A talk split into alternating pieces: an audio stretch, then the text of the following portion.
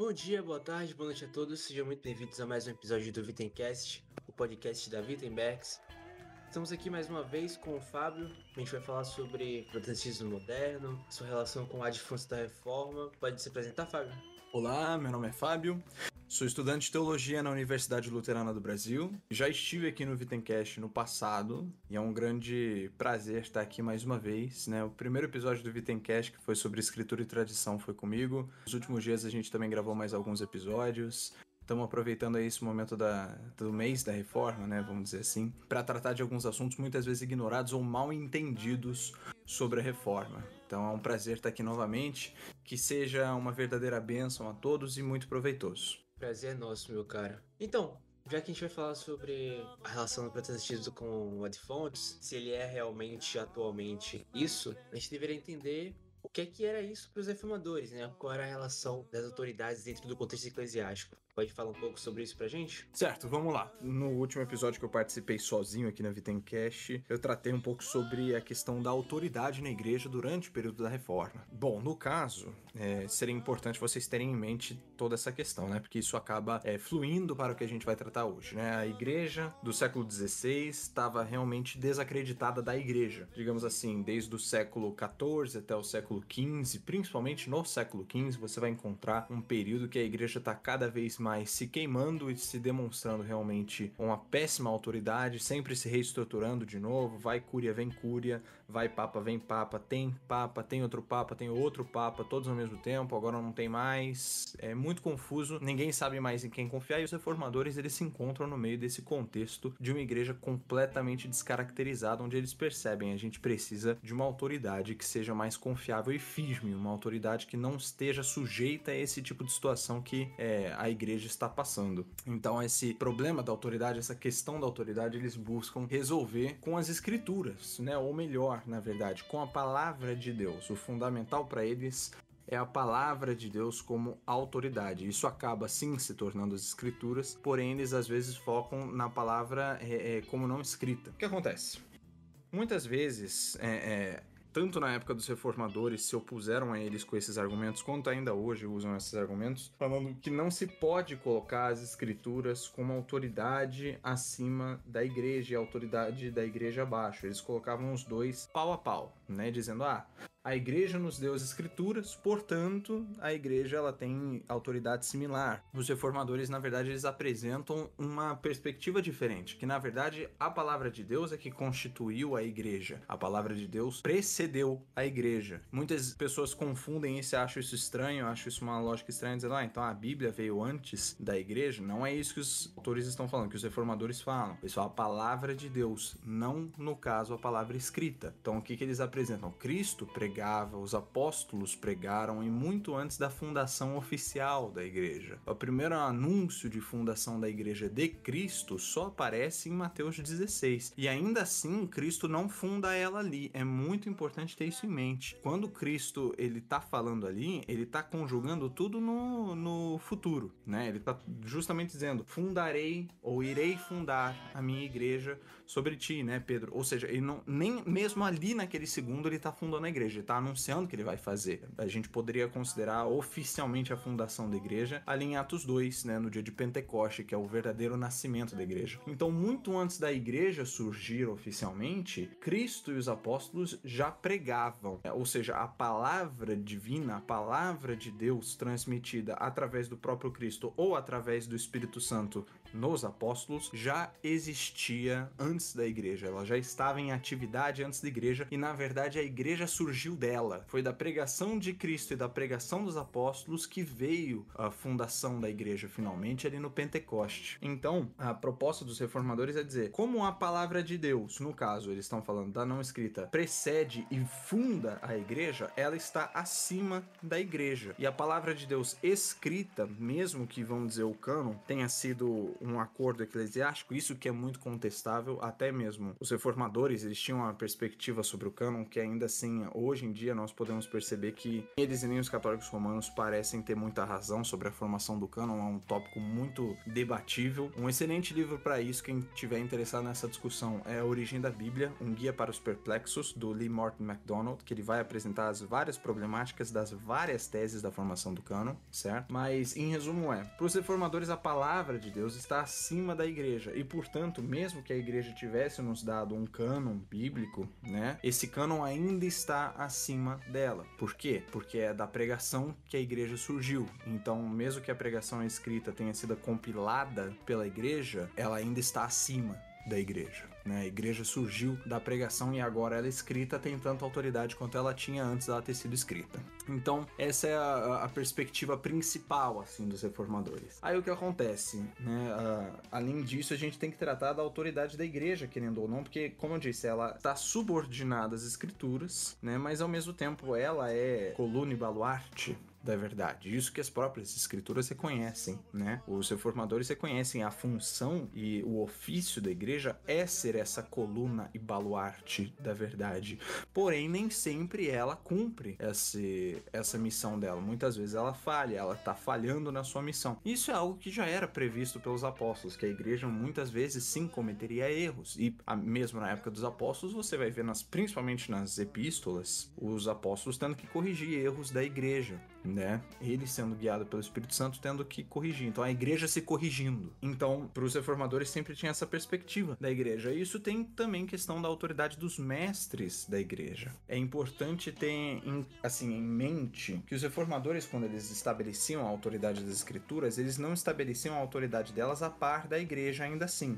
Como assim? As escrituras têm autoridade sobre a igreja. Porém, isso não significa que todo cristão individual tem autoridade de interpretar a escritura escritura ou que qualquer pessoa, mais ainda qualquer pessoa, tem autoridade de interpretar as escrituras. Não é isso que os autores reformadores têm é, em mente. Na verdade, para eles, você vai perceber isso bem é, é, nos escritos de Calvino, né? Eles têm em mente justamente que as escrituras têm que ser interpretadas dentro de um contexto eclesiástico. Uma pessoa que não é cristã, por exemplo, não pode, não tem direito de interpretar as escrituras, porque ela não tem o Espírito Santo que lhe foi conferida no batismo. Então ela não não tem essa condição. E mais, é, o ofício de interpretar as escrituras sempre foi dado aos mestres.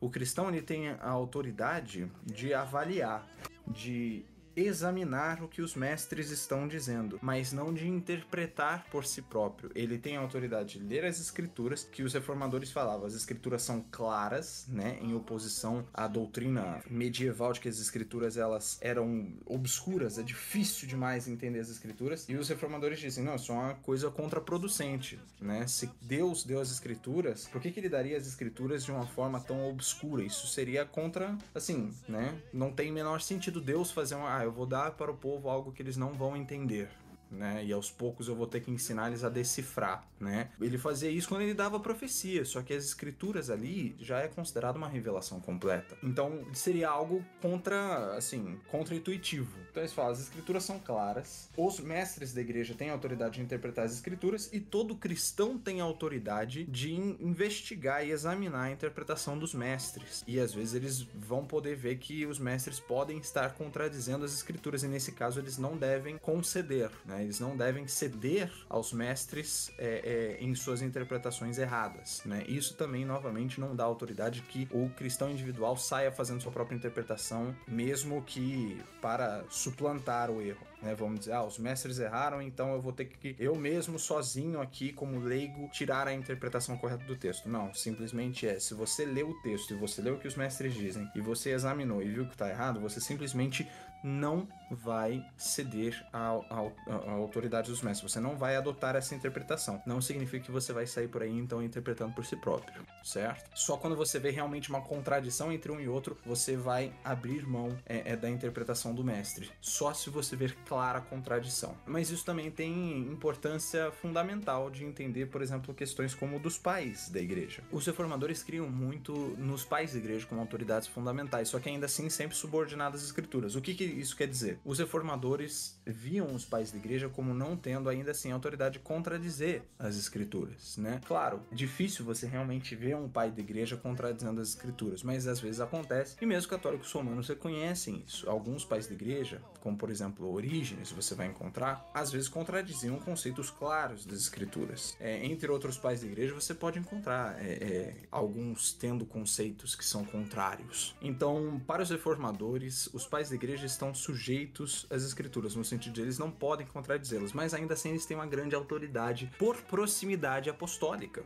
Né? Ou seja, é, no quesito de interpretar as escrituras, os pais da igreja têm uma grande autoridade, porque eles conheceram os autores delas. Claro, nem todos, né? Vamos dizer assim que a, esse nível de autoridade ele vai gradualmente diminuindo, né? Ou seja, os pais que estão mais próximos dos, dos apóstolos têm mais autoridade e os pais que estão mais distantes gradualmente vão tendo um pouco menos de autoridade, porque eles não têm mais essa proximidade que os pais apostólicos e apologistas teriam. Então é importante ter isso em mente. Os pais da igreja são uma autoridade fundamental para os reformadores. Nas institutas você vai ver ali é, 300 e poucas citações de Agostinho, se eu não me engano, 150 e poucas ou 170 e poucas citações de Irineu de Leão, isso por Calvino. E no livro de Concórdia você vai ver, eu já não lembro quantas centenas de citações são dos pais de igreja ali no livro de Concórdia, mas são mais ou menos uns 20 ou 30 pais de igreja que são citados como autoridades no livro de Concórdia. Os pais da igreja eram tidos sim como autoridade e a própria igreja era tida sim como autoridade para interpretar as escrituras e era fundamental que você estivesse em par com eles, né? A menos que tivesse uma clara contradição. Então, poderia resumir assim a questão da autoridade. Outra autoridade que a gente poderia também questionar é a autoridade da igreja em decretar ritos, né, ou questões é, de disciplina para a igreja. O, o que, que a igreja tem autoridade de decretar como rito, como liturgia ou como um calendário, sim, para a igreja em si, para ter que ser obedecido. Bom, é fundamental a gente ter em mente que isso, isso é um ponto importante para os reformadores. Os reformadores concedem sim que a igreja tem autoridade de decretar cerimônias e ritos, exceto os da ala reformada, mas a gente já vai chegar neles, né? A gente começa então pelos luteranos. A gente vai, por exemplo, para a Confissão de Augsburgo, no artigo número 28, vai falar sobre a autoridade dos bispos ou o poder eclesiástico. A primeira grande parte desse artigo vai tratar sobre a diferenciação entre a autoridade eclesiástica e secular, né? Eles vão dizer, os bispos não têm direito de terem se a autoridade da espada, ou seja, a autoridade é, que tecnicamente é uma autoridade do Estado. Ele vai dizer, não, os bispos têm autoridade sagrada, têm autoridade eclesiástica e a autoridade da espada, a autoridade do Estado é do Estado. As coisas têm que ser distintas. Então eles passam um tempo falando sobre isso, mas daí finalmente eles chegam na questão dos ritos e cerimônias. E daí eles vão dizer o seguinte, né? A gente vai lá para o artigo número 28 da Confissão de Augsburgo, eu tô lendo do texto latino, onde se diz o seguinte: número 34 em diante. Mas, a respeito dessa questão, os nossos ensinam assim: que os bispos não têm poder para estabelecer algo contra o evangelho, conforme se mostrou acima. É o que também declaram os cânones em toda a distinção nona. Além disso, é contrário à escritura criar tradições a fim de que, pela observância delas, satisfazermos pelos pecados ou merecermos ser justificados. Ou seja, os reformadores eles reconheciam sim a autoridade dos bispos, e isso mais adiante, se você você continuar lendo ali a, o artigo e você também for para a apologia, você vai encontrar isso, né? Que eles reconheciam sim a autoridade da igreja em decretar ritos e cerimônias, ou seja, decretar liturgias, apesar deles mesmos falarem que não é necessário que em todo lugar se observe exatamente a mesma liturgia, mas sim, ainda assim, a igreja tem a autoridade de decretar liturgias para o povo e decretar cerimônias e, e calendários, vamos dizer, entre aspas. Então, eles mencionam, por exemplo, ali ainda no artigo a Páscoa, o Pentecoste, etc. E, logicamente, isso também influi para questões como a Quaresma, o Advento, a Epifania, o Tempo Comum. Então, eles reconhecem reconhecem sim que os bispos têm essa autoridade de decretar ritos e cerimônias. Isso é parte sim da autoridade eclesiástica. A única coisa que é, é, poderia ser errado, onde eles não teriam autoridade, é quando eles decretam ritos que vão contra o evangelho, ou seja, ritos que tornem-se necessários para a salvação.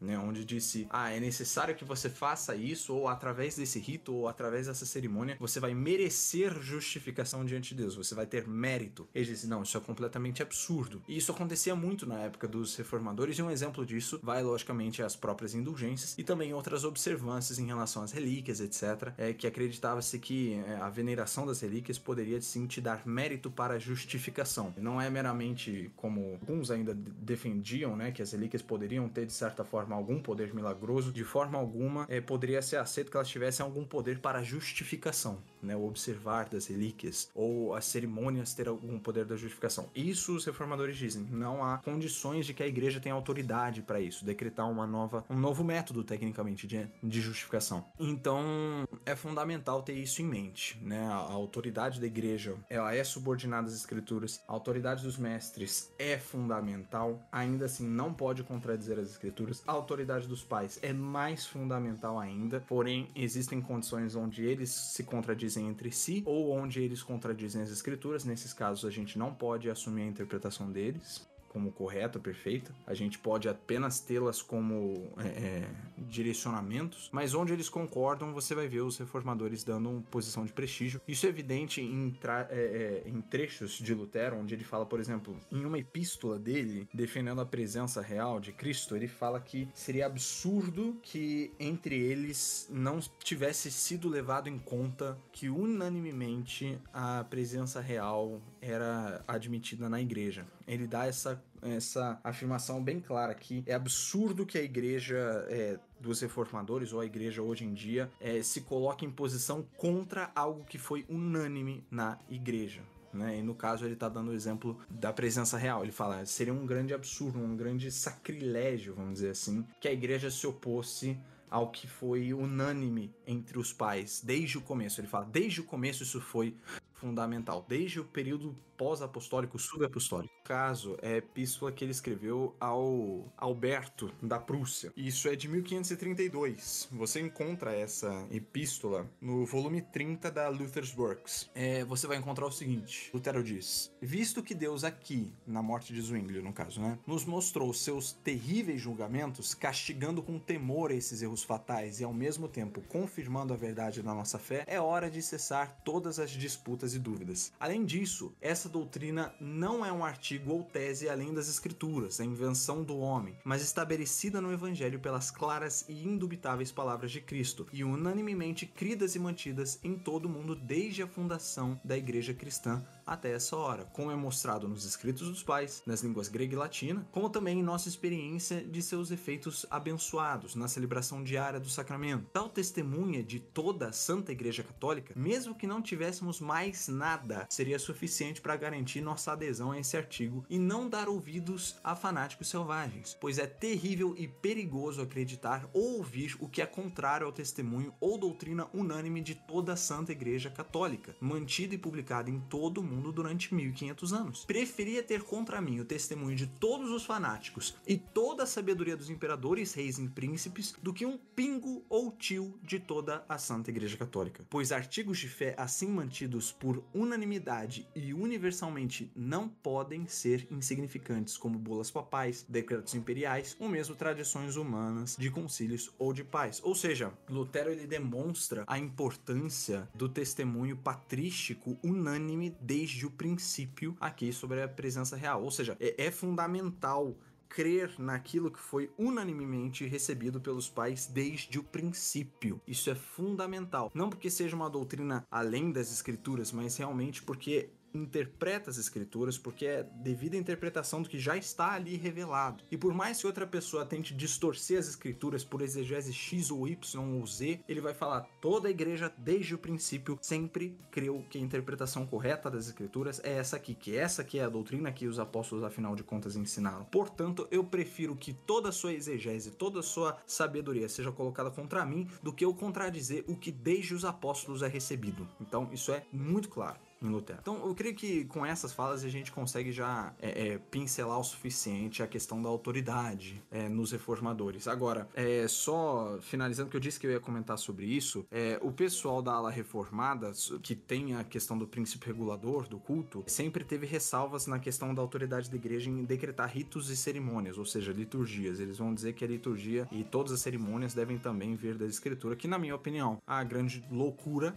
né? É, tratar as escrituras como um livro litúrgico isso não faz o menor sentido e foge completamente ao propósito dos escritos. Então, é, só que eles têm essa ressalva. Então, a ala mais reformada, ela não vê assim. Já a ala luterana, a ala anglicana, você vai encontrar sim, dando essa autoridade. Como eu mencionei, por exemplo, no artigo 28 da Confissão de Augsburgo e no artigo 34 dos 39 artigos, né? Onde é concedido que a igreja tem autoridade de é, decretar ritos e cerimônias, né? E ele só vai dizer novamente que não é autoridade dela, assim, fazer algo contra o evangelho. Isso você também encontra no artigo número 20 dos 39 artigos, né? Vai dizer: a igreja tem poder de decretar ritos ou cerimônias e autoridade nas controvérsias de fé. Todavia, não é lícito a igreja ordenar coisa alguma contrária à palavra de Deus escrita, nem expor um lugar das escrituras de modo que repugne a outro. Portanto, mesmo que a igreja seja testemunha e guarda das escrituras sagradas, todavia, assim como não é lícito decretar coisa alguma contra elas, também não deve obrigar que seja acreditada coisa alguma que nelas não se encontra como necessária para a salvação, certo? Então, essa posição anglicana, a luterana a gente já abordou. Então, creio que essa questão da autoridade, assim, pelo menos inicialmente, já foi suficientemente pincelada Exatamente, muito bem trabalhado aí o conceito de autoridade dos reformadores e como eles valorizavam o conceito da igreja e o dos santos padres. Agora, já que a gente falou sobre a visão dos reformadores, sobre o assunto, a gente pode falar agora sobre a perspectiva moderna né, do protestantismo. Os que deveriam ser seus herdeiros, o que, é que eles pensam sobre isso? Certo, o protestantismo moderno ele foge muito da concepção dos reformadores. Você vai encontrar muito no protestantismo moderno algo que na verdade muitas vezes é uma contradição direta ao que os reformadores criam. E é fundamental ter isso em mente. Eu já recomendei em outros podcasts a leitura de The Shape of Sola Scriptura do Keith Matheson. Eu acho fundamental a leitura desse livro para entender Sola Scriptura. Também recomendaria Tradition in the Early Church do R.P.C. Hansen, né, o bispo da igreja é, irlandesa. E também The Principle of Protestantism, do Philip Schaff, principalmente onde ele vai tratar na primeira parte do livro, né, que o livro é dividido em partes. É, a primeira parte do livro, que é a relação da Igreja Protestante, em, é, quer dizer, o princípio da Igreja Protestante em sua relação original à Igreja Católica Romana, e na parte onde ele vai tratar sobre o princípio formal que ele vai tratar do mesmo assunto que o Keith Matheson aborda mais amplamente. Só que eu acho que colocar um do lado do outro, né, seria muito legal que é, às vezes Schaff dá umas uma pincelada em uma coisa ou outra que Matheson acabou não abordando, né? Então eu consideraria como complementares. Muito boas leituras. E também, né, o primeiro Vitencast que existiu, o primeiro episódio a gente trata sobre isso, né? Sobre a questão de autoridade entre escritura e tradição. Eu creio que lá você também vai encontrar algo mais completo. Agora, no protestantismo moderno, essa questão de ad fontes essa questão de leitura da Bíblia e também das fontes antigas, é muito deturpado. Não tem quase nada a ver com a, a visão dos reformadores. E a gente poderia começar na questão da autoridade da igreja. É o que acontece. Os reformadores, desde o princípio, proclamaram a igreja como a comunhão dos santos, né? É algo que está no símbolo apostólico, né? No credo apostólico. Creio na Santa Igreja Católica, na comunhão dos santos, né? E se você for ver as fontes, como por exemplo de Rufino de Aquileia, esse na comunhão dos santos não estava presente no credo, né? Pelo menos não no credo aquileno, nem no credo romano e nem no credo cesariano, se eu não me engano. Ele provavelmente foi uma adição que foi posteriormente, bem posteriormente colocada, é, mais como uma explicação, né? Ou seja, é, vem o artigo crer na igreja cristã, esse tá presente em todos os credos, né? Ou seja, realmente, é, ao que tudo indica, é de procedência apostólica. E daí foi adicionado esse, essa vírgula, assim, na comunhão dos santos. Essa parte foi adicionado como explicação ao o que, é a igreja cristã. E Lutero justamente vai abordar, Lutero e os reformadores vão abordar a igreja dessa perspectiva, a comunhão dos santos, ou seja, a explicação do que, afinal de contas, é verdadeiramente a igreja. E eles vão falar muito sobre a igreja invisível. Então, o que acontece? Você vai encontrar isso desde a Confissão de Augsburgo. Se você for para a Confissão de Augsburgo e você for para o artigo 7, ali que é o artigo sobre a igreja, né? E eu leio agora do texto alemão. Disse o seguinte: Ensina-se também que sempre haverá e permanecerá uma única santa igreja cristã, que é a congregação de todos os crentes, entre os quais o evangelho é pregado puramente e os santos sacramentos são administrados de acordo com o evangelho, porque a verdadeira unidade da igreja cristã é suficiente que o evangelho seja pregado unanimemente de acordo com a reta compreensão dele e os sacramentos sejam administrados em conformidade com a palavra de Deus. E para a verdadeira unidade da igreja cristã, não é necessário que em toda parte se observem é, cerimônias uniformes instituídas pelos homens. Então eu vou cessar aqui a leitura desse artigo aqui, ele tem uma breve continuação, só que daí já foge um pouquinho do assunto em si. Então você vai ver aqui essa, essa, esse foco na igreja como comunhão dos santos, né? Ou seja, é a congregação de todos os crentes entre os quais o evangelho é pregado puramente e os sacramentos são administrados de acordo com o evangelho. Então surge essa questão da igreja é, é, invisível. A crença na igreja invisível sempre surgiu, né? Isso é fundamental, tem em mente. É, mesmo em Inácio de Antioquia, você vai encontrar ali ele chamando pela primeira vez a igreja de católica, que ele vai dizer que é uma igreja que ela se espalha por todo o território debaixo do céu, né? Ou seja, a igreja católica ela está difundida por debaixo dos céus em todas as partes. Que, de certa forma, é tanto uma afirmação sobre a catolicidade da igreja no sentido de ela abordar todas as nações, como também é uma afirmação sobre a igreja ela ser uma em espírito e estar em todos os lugares, distribuída né, em, toda, em todas as nações. Né? Então, os reformadores dão esse enfoque à igreja invisível. E, infelizmente, isso acabou indo para um lado onde eles nunca tinham a intenção, que é a visão de uma república platônica. É, como assim, né? O pessoal já vai achar tem alguma coisa a ver com a República de Platão, né? Que é um assunto é, é um tanto extenso e longo, e eu diria que é um tanto diferente. Mas a ideia de uma república platônica é no seguinte: Platão fazia muito a distinção entre a, a, a, matéria e a forma, né, ou a ideia. E ele falava muito sobre o mundo das ideias, que é um conceito, vamos dizer, entre aspas, espiritual, vamos dizer assim. E dizer que a igreja seria então uma república platônica seria dizer que é uma igreja meramente espiritual. Ela é meramente essa coisa invisível, ela é só essa comunhão que existe entre as pessoas que realmente creem. Só que não é isso que os reformadores estão pregando. Não é isso que eles falam. Por exemplo, se você volta lá, ele vai dar os sinais da igreja invisível através da igreja visível. Nunca uma está sozinha da outra, certo? Isso é muito fundamental. Eles nunca separavam uma da outra como nunca se deve separar. Deve-se reconhecer a distinção, porque mesmo no evangelho você vai reconhecer Cristo falando sobre o inimigo plantando o joio no meio do trigo dele, né? Cristo, ele pregou o trigo, né? O trigo tá dando ali tá crescendo, que é os verdadeiros cristãos estão crescendo, e Satanás foi lá e meteu o joio no meio do trigo, que parece com trigo, só que não é trigo. Então, isso é algo que vem desde os evangelhos e é necessário distinguir, mas nunca se pode separar. No sentido de não existe igreja invisível sem que, sem que exista igreja visível. E aqui no artigo 7, ele dá os sinais da igreja invisível através da igreja visível. Como? Pregação do evangelho puramente pregado. E os sacramentos são administrados de acordo com esse mesmo evangelho. Porém, ao mesmo tempo, tem a questão da autoridade. Né? Se você volta no artigo 5, ah, os artigos devem ser interpretados um em relação ao outro. Ou seja, vamos lá para o artigo 5, né? que ele também faz interpretação desse artigo 7. Vai dizer: Para conseguirmos essa fé, instituiu Deus o ofício da pregação, dando-nos o evangelho e os sacramentos, pelos quais, como por meios, dá o Espírito Santo, que opera a fé, onde e quando lhe apraz, naqueles que ouvem o evangelho, o qual ensina que temos, pelos méritos de Cristo, não pelos nossos, um Deus gracioso, se cremos. Condenam-se os anabatistas e outros que ensinam a alcançarmos o Espírito Santo mediante preparação, pensamentos e obras próprias, sem a palavra física do evangelho. Ou seja, esse sem a palavra física do evangelho é importante. Ele justamente está acusando contra essa ideia de uma república platônica. Ele está demonstrando, não, o evangelho verdadeiro, ele vem através do ofício da pregação. Esse evangelho puramente pregado, ele tem que realmente ser pregado, não sem a palavra física, mas através da palavra física, porque Deus instituiu aqui para conseguirmos essa fé o ofício da pregação. A pregação não só no sentido de pregar ali falando, né, como a gente tem o um momento da homilia, né, durante a liturgia, mas os sacramentos também é pregação. Os reformadores quando eles falam de pregação eles também estão abordando sacramentos. Às vezes a gente acha que com pregação ele tem o nosso conceito moderno de pregação. Não. Os reformadores viam os sacramentos como pregação também. Então, quando fala-se de palavra ou de pregação, muitas vezes os reformadores também estão falando dos sacramentos. Eles também estão abordando. Então, ele fala que a igreja, ela, por mais que seja essa congregação dos santos, a não é essa república platônica. Ela dá os seus sinais através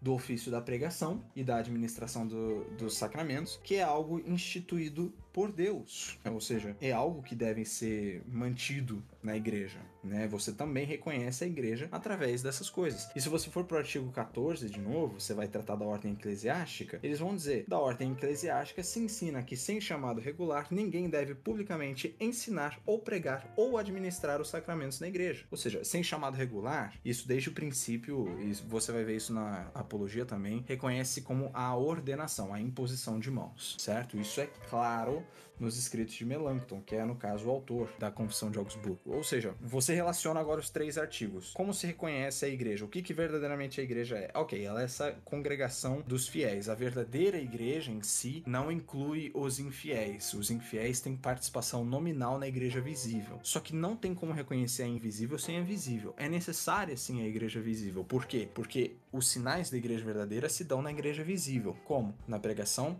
do evangelho puramente na administração de sacramentos. Isso foi instituído por Deus e isso deve ser feito dentro de uma ordenação regular, ou seja, de um chamado regular, para que se tenha autoridade para ensinar, pregar ou administrar os sacramentos, certo? Os reformadores luteranos e anglicanos, eles não concebiam os membros ímpios da igreja como não recebendo graça, como muitos calvinistas podem entender do que foi dito até agora. Não é isso que eles estão falando, eles estão meramente fazendo a distinção entre igreja visível e invisível e dizendo que os ímpios, eles não fazem parte da igreja invisível enquanto são ímpios. Porque a igreja invisível, ela tem que ser santa e os ímpios não têm como ser santos, certo? Porém, isso não significa que os ímpios não recebam graça, né? Ou seja, que a graça não seja comunicada a eles, como os calvinistas afirmam. Muito pelo contrário, você vai encontrar os luteranos e os anglicanos afirmando sim que os ímpios recebem graça, é, ela é comunicada a eles. Só que eles não têm participação nessa comunio, que no sentido da época estava sendo interpretado como essa participação espiritual entre um e outro, né? Entre irmãos, né? Ou seja, o que isso quer dizer? O ímpio ele recebe sim a graça, ele recebe sim é, os frutos que o Espírito comunica através dos sacramentos e até através até mesmo da pregação é, da homilia, né? A homilética. Eles recebem essas coisas. Só que como eles não têm verdadeiramente fé em si, eles não recebem devidamente e portanto eles não conseguem entrar nessa comunhão junto com os outros. Eles não estão junto aos outros dentro dessa comunhão verdadeiramente. Eles estão na igreja, mas eles não fazem oficialmente parte da comunhão no sentido espiritual. Eles recebem os benefícios, eles recebem as graças, Deus comunica a eles, a graça está objetivamente nas coisas que são dadas a eles, só que eles, por não terem fé, não entram nessa comunhão junto aos outros. Eles estão separados, eles estão fora. São membros nominais na igreja, porém não reais.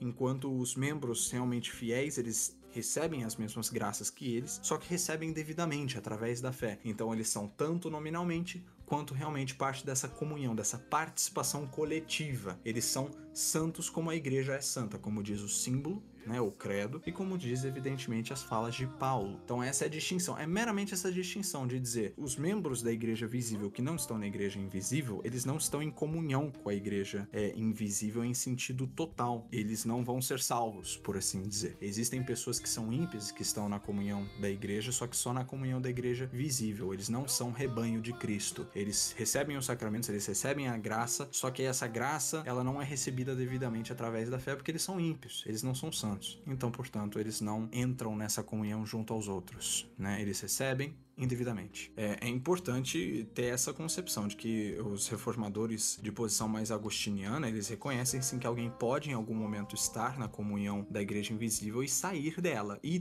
talvez depois voltar de novo ou não. Isso é sim plenamente concebido que alguém pode em algum momento estar na comunhão da igreja invisível e depois sair e depois voltar ou não voltar fica aí bem a critério da, da ação do Espírito Santo aí se a pessoa volta ou não. Então, sim, os reformadores eles tinham essa concepção é um tanto diferente da concepção reformada. Não é a mesma coisa de forma alguma. Agora, você vai ver na apologia da Confissão de Augsburgo, você vai ver o próprio Melanchthon fazendo essa crítica ao conceito de uma república platônica com as próprias palavras, na verdade. Os católicos romanos, alguns, caluniaram os reformadores de defender isso, e ele justamente se defende dizendo: e nós, deveras, não sonhamos uma sociedade platônica como alguns impiamente sofismam, porém dizemos que existe essa igreja, a saber, os devera crentes e justos, esparsos por todo o mundo, e adicionamos as notas, a doutrina pura do evangelho e os sacramentos. Essa igreja é propriamente coluna da verdade, pois retém o evangelho puro e, como diz Paulo, o fundamento, isso é, o verdadeiro conhecimento de Cristo e a fé. Ainda que entre eles também há muitos fracos, que sobre o fundamento edificam palha que perece, isso é, certas opiniões inúteis, as quais, entretanto, por não subverterem o fundamento, ora lhes são perdoadas, ora também são emendadas, né? Ou seja, os reformadores não tinham esse conceito de república platônica, né, de uma sociedade meramente espiritual. Essa sociedade espiritual tem que se comunicar, sim, através dos artigos da igreja visível, a pregação pura do evangelho e a administração dos sacramentos, que deve ser feito como? Dentro de uma ordenação devidamente feita. Isso você, de novo, relaciona o que está na Confissão de Augsburgo. As coisas se, elas entram uma na outra, né? Então, a igreja invisível tem que estar tá dentro da igreja visível, a igreja visível, ela tem que ter a administração dos sacramentos e a pregação do evangelho, como? Através da ordenação devida. É isso que eles veem. Agora, o protestantismo atual, ele não vê assim né? Ele vê uma república platônica onde não existe uma autoridade sobre mim, existe uma certa anarquia eclesiástica, portanto, é, eu posso quebrar dessa igreja, porque eu não gostei dessa igreja, eu não me senti acolhido, eu vou sair dela, eu vou montar a minha própria, sem necessidade de eu ser ordenado, sem necessidade de nada desse tipo, simplesmente porque eu tenho o sacerdócio universal, que os reformadores todos afirmavam um sacerdócio universal, só que isso não anulava o ofício especial sacerdotal, ou seja, que algumas pessoas têm o ofício de administrar administrar essas coisas que não é concedido aos outros e que deve ser feito através do chamado regular, ou seja, da ordenação. Novamente, voltando ali tanto aos artigos da Confissão de Augsburgo, quanto você também vai encontrar isso nos 39 artigos da religião. Então, sim, você vai encontrar isso nos reformadores e, ao mesmo tempo, uma grande discrepância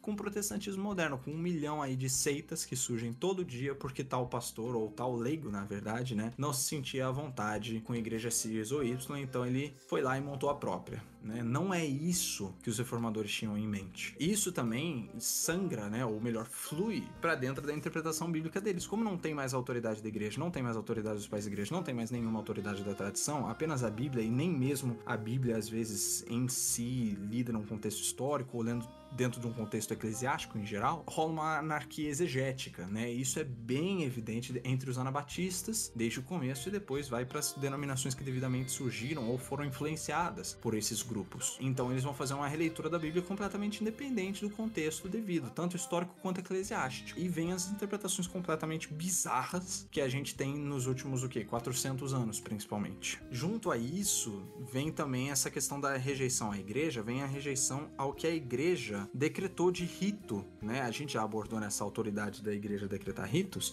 rola essa rejeição ao rito como se ele fosse meramente performance. Isso surge muito entre os puritanos, entre os quakers e entre os pietistas, né? São três grupos distintos, só que com ideais muito similares que surgiram ali na mesma época. Os pietistas surgiram dos luteranos e separaram dos luteranos, porque eles criam algo muito mais puro do que os gnésio-luteranos, né? Vamos dizer assim, eles se viam como mais fiéis, mais piedosos, né? Aí os quakers na Holanda, né? Vêm dos reformados também, e os puritanos, principalmente na Escócia e na Inglaterra também vem dos reformados. E também tinham essa visão de algo mais puro, uma igreja mais pura contra essa performance, né?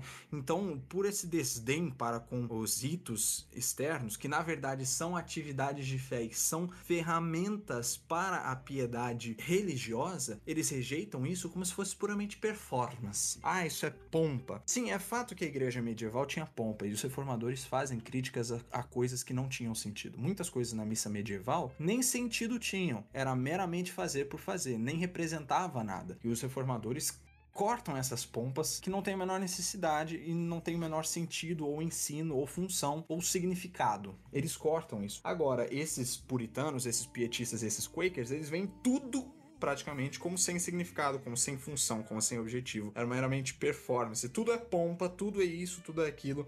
Então não pode usar essa veste. Os pietistas viam muito tipo, ah, não pode usar a veste eclesiástica, as vestes sacerdotais, porque vai contra a doutrina do sacerdócio universal, que é uma farsa essa afirmação, é uma grande farsa. A falta de compreensão do ofício sacerdotal que é diferente. Ah, não pode, a igreja não pode decretar ritos e tudo mais, então a gente não vai ter nem celebração de Páscoa, nem celebração de Natal, como muitos puritanos fazem. Na igreja do Spurgeon, lá na Inglaterra, eu, eu visitei o Tabernáculo Metropolitano ali em 2018. Eu fui no dia de Páscoa. Na mesma manhã, eu fui no, na, na igreja ali de Londres, uma paróquia anglicana de Londres, e logo em seguida eu fui também no Tabernáculo Metropolitano, onde Spurgeon pregava. Uma começava e terminava o culto com He is risen, He is risen indeed.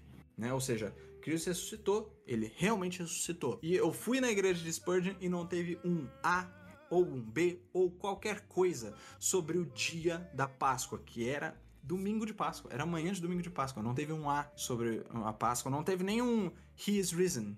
Não teve um nada, não é mencionado. Por quê? Porque isso é pompa, porque isso é performance, porque isso é fora das escrituras. Idealiza-se uma espiritualidade ascética, ou melhor, ascética não, vamos dizer, uma espiritualidade platônica. É ótimo dizer assim, espiritualidade platônica, uma espiritualidade na verdade gnóstica, de ah, sou eu com Deus apenas e eu demonstro toda a minha piedade internamente em meu coração. É na verdade uma substituição das práticas piedosas que vêm do espírito e se externalizam na vida e na, no que eles chamam de performance, é, se externaliza nessas obras e nessas cerimônias e nesses ritos, é uma rejeição disso e uma substituição disso por mero sentimentalismo. Mero o que o meu coração me diz. Mero, ah, é isso que eu sinto. Espiritualidade gnóstica é o termo perfeito. Sim. Porque essa mentalidade gnóstica, ela perpassa por toda a teologia. Desde a negação dos sacramentos como um meio visível de graça, o próprio Zwinglio, ele é agnóstico assim no seu âmago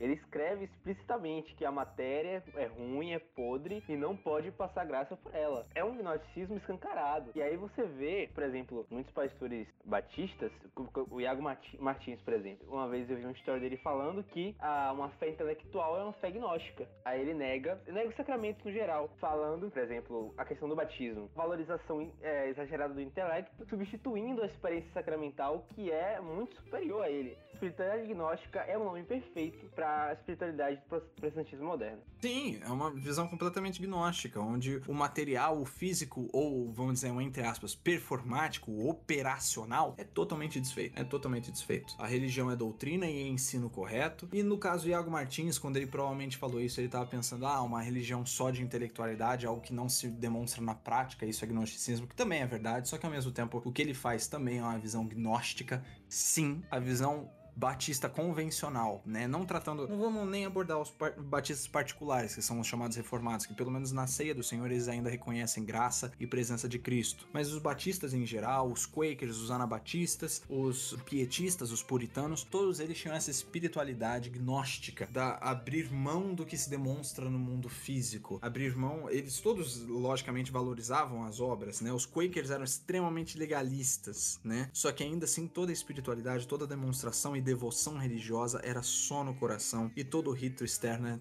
totalmente pueril, é performance. Então isso gera, vê quanto impacto tem, né? Isso também é, vem dessa rejeição da herança eclesiástica, né? Eles queriam quebrar com a doutrina é, é, romana e daí quiseram fazer um restauracionismo nu. Vamos restaurar a igreja original, que é uma igreja que evidentemente não fazia nada, nada. Uma igreja que não, não opera realmente sacramentos, ela não crê realmente é, é, é nos meios da graça, é uma igreja que não tem nenhuma, entre aspas, performance, é uma igreja que tem uma liturgia assim, que é música, palavra acabou, música, palavra acabou, música, palavra acabou. É uma igreja que ela não tem bênçãos, que ela não tem rito, é uma igreja que ela não tem nada do que na verdade Deus decretou no Antigo Testamento. Eles vão dizer, ah, mas isso é do Antigo Testamento, então não vale mais. Onde que diz isso, né? Vão dizer que tá em Hebreus, só que eu quero ver onde que Hebreus diz realmente que nenhuma cerimônia mais existe, né? A grande farsa, a leitura péssima de Hebreus de todo o Novo Testamento. A igreja, ao longo dos séculos, ela foi criando uma herança litúrgica e uma herança ritualística que é sim muito útil. Ela vai trazer ritos que antes realmente não existiam, mas que se tornaram ótimas ferramentas para a prática cristã. E você não fazer eles é uma coisa, é direito seu não fazer. Agora você rejeitá-los é você fazer mal à igreja, é você se pagar de melhor, é você se pagar de espiritual, que é uma grande farsa. Na verdade, você só atrapalha a devoção comum, você atrapalha as pessoas de terem ferramentas que sejam úteis para a devoção pessoal e coletiva, certo? Isso é, é, é, surge desse espírito restauracionista de rejeitar toda a igreja e tudo que foi construído pela igreja e refazer do zero, algo que os reformadores magisteriais nunca nem conceberam, algo que é inconcebível para eles. Perfeito, a gente tratou aí das visões acerca do, do que é retorno às fontes, do que é autoridade da igreja na reforma quanto no, no protestantismo moderno, tá suficiente.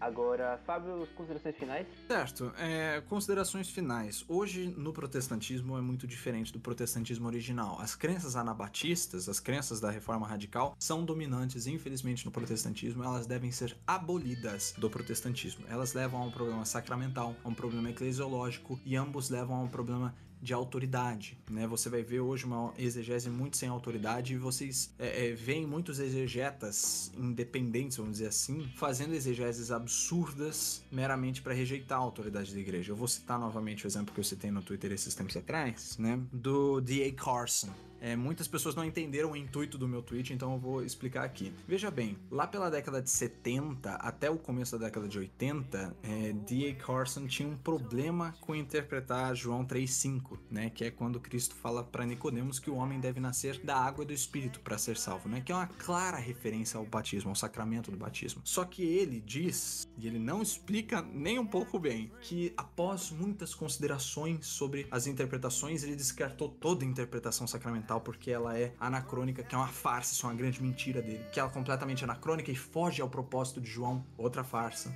E daí ele é, é, interpretou a versão do líquido amniótico, e daí ele viu outras interpretações, e daí ele adotou uma interpretação de que a água que Cristo fala é o sêmen. Você vê o nível de absurdo que os exegetas que rejeitam a autoridade da igreja em interpretar é, é, as escrituras, pelo menos da forma como os reformadores viam, porque os reformadores, como já foi demonstrado, viam a autoridade da igreja nisso assim. Veja o nível que esses exegetas fazem para rejeitar as doutrinas que na verdade a igreja sempre confessou. A igreja sempre confessou, isso é consultável. Você pode pesquisar isso nos pais apostólicos, em todos os pais apologistas e, etc. Sempre confessou, por exemplo, a regeneração batismal. Só que para rejeitar isso, porque é muito católico e porque é uma interpretação eclesiástica, ele chega nesse nível de absurdo de dizer que a água que Cristo fala ali é do sêmen, ou seja, quem não nasce do sêmen e do espírito não vai para o reino dos céus. Que seria, na verdade, primeiro uma coisa óbvia, né? Afinal de contas, tecnicamente, Cristo estaria dizendo: quem não nasceu, nasceu e quem não nasceu do Espírito não vai para o céu, ou seja, para você ir para o céu no mínimo você tem que ter nascido. Só que ainda por cima removeria o próprio Cristo do reino dos céus, que ele é o primeiro a entrar e ainda por cima ele é o único que nunca nasceu do sêmen, né? Ele foi concebido do Espírito Santo. Então você vê até o nível que chega para eles rejeitarem isso. Passou aí uns anos depois, uma aluna dele da pós-graduação, Linda é o nome dela, ela fez a interpretação de novo desse texto e a interpretação dela é nas bases do que os sacramentais, é, ou melhor, nós que acreditamos nos sacramentos, né? É em cima das bases que nós confessamos. Ela pega o texto de Ezequiel que fala que a água purificaria o mundo, que Deus enviaria uma água, né, com uma é, é inundação para purificar o mundo. Ou seja, em cima de todas as bases sacramentais, de toda a interpretação sacramental, ela desenvolve, olha, então o que Cristo está falando é da purificação do mundo através do Espírito. E ele também reconhece que os dois, o Espírito e a água, são regidos por um único, por uma única preposição, né? Ou seja, ele reconhece toda a interpretação sacramental, ele só não reconhece o final. Ele rejeita o final. E é engraçado, ele disse: rejeitei a interpretação sacramental como anacrônica, só que a da lenda ele não rejeita, porque parte da mesma interpretação, só que muda um pouquinho a conclusão. Ela remove o sacramento do batismo. Ela te leva até a beira do rio, só que ela não te faz atravessar. E isso para ele é aceitável. Então toda base sacramental ele aceita, ele só não aceita a conclusão. Isso é ridículo, mas você vai ver isso muito presente. E assim, é o que eu disse, o D.A. Carson ele abandonou essa interpretação do sêmen, só que ele mantém uma interpretação que é apenas parcial, é uma grande farsa e mostra o nível da desonestidade dos exegetas dessa ala mais radical para não reconhecer a autoridade da igreja e para não reconhecer a autoridade dos pais da igreja que os reformadores reconheciam. O protestantismo moderno não é o protestantismo histórico. O protestantismo histórico você vai encontrar nas igrejas que são realmente mais fiéis, que vão ser as igrejas mais da reforma magisterial, principalmente luterana e anglicana, principalmente entre os seus teólogos mais devidos. Eu creio que é importante a gente repensar o nosso protestantismo e reconhecer que a gente tem muita desonestidade no protestantismo moderno e que isso tudo vem da, é, da reforma radical e da sua anarquia eclesiológica, que nunca foi proposta dos reformadores. Perfeito, que façamos isso. Estamos aqui tentando mostrar isso para vocês para que esse processo acelere, né? Então é isso, muito obrigado pela presença, Fábio, de você ouvinte até aqui. Os últimos episódios estão aí no Spotify, no YouTube. É só acessar e ouvir. Inscreva-se no canal, ative o sininho aí das notificações para receber os próximos episódios. Ainda vem mais por aí. Siga-nos no Instagram, arroba com S no final. Muito obrigado, até a próxima. Até, Deus abençoe.